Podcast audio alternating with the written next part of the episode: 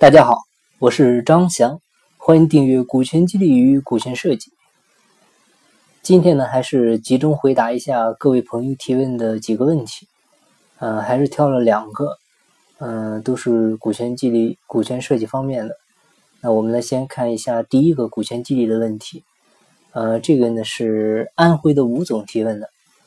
嗯，他说呢，前两年吧，给员工试着搞过一回深股激励。啊，直接给几个重点的部门经理配的是总共三十个点的干股。嗯，但是今年开始呢，问题出现了。那开始第一年分红的时候呢，大家积极性还好，那干活呢也感觉得到是在出力。但今年开始呢，明显是不好使，而且呢，已经是走了两个高管，他不知道哪里出了问题。其实局外人呢，已经。已经很明显的觉察到了，他是把股权激励呢给做成了股权奖励。嗯，其实深股呢就是我们现在讲的干股。那干股它典型的特点就是激励性强，约束性差，短期激励效果明显，长期激励呢力不从心。那而这些特点呢，在这位吴总的企业里都是淋漓尽致的体现了出来。那是不是就意味着？这个干股它不好做呢，啊，其实这就需要做好关键性的设计。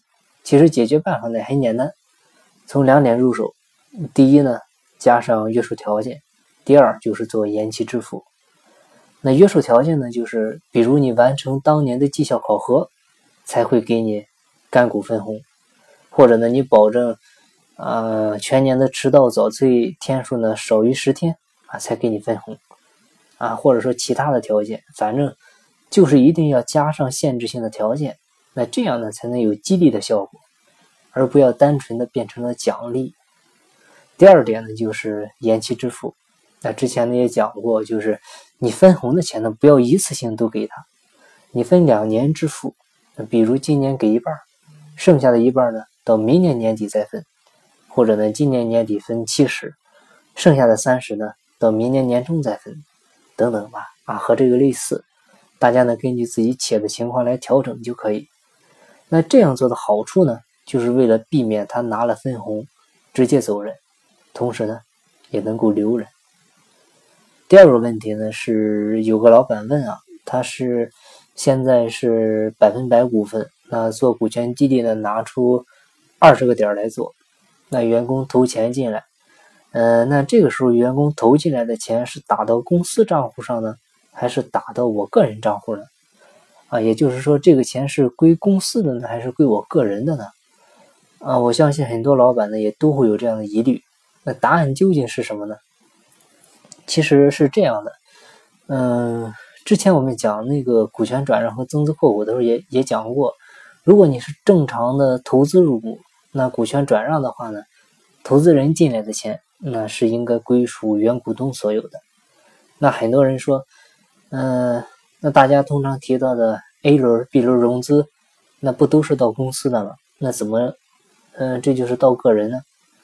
其实我们所讲的 A、B 轮融资呢，很多时候它用的都是增资扩股的方式，或者呢是之前预留好的投资股，所以这时候的资金呢是到公司账户的。那内部股权激励这样的方式呢？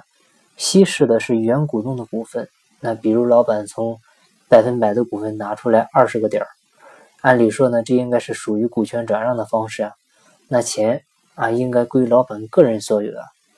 但想一下呢，这个时候啊，你要是把钱让员工啊说打到你个人账户了，和他们说呢这是股权转让，按法律来讲呢必须打给我个人，那你觉得会有员工愿意花钱来买你的股份吗？我觉得傻子都不会。你作为老板呢，可千万别惦记这一点点的小利处啊！即便是你自己拿出的二十个点的股份做股权激励的话呢，员工投的钱还是要算到公司啊。只有让员工相信你，你才能得到的更多。能舍才能得。好，今天呢就回答两个问题。嗯，感谢您的收听。最后再做一下课程预告。学院目前每月在济南举办一期主题为股权激励与股权设计的线下课程，两天的时间。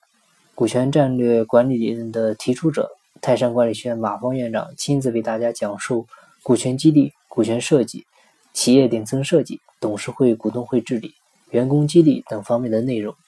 小班授课，分组式教学，全程辅导答疑，后续跟踪，方案落地。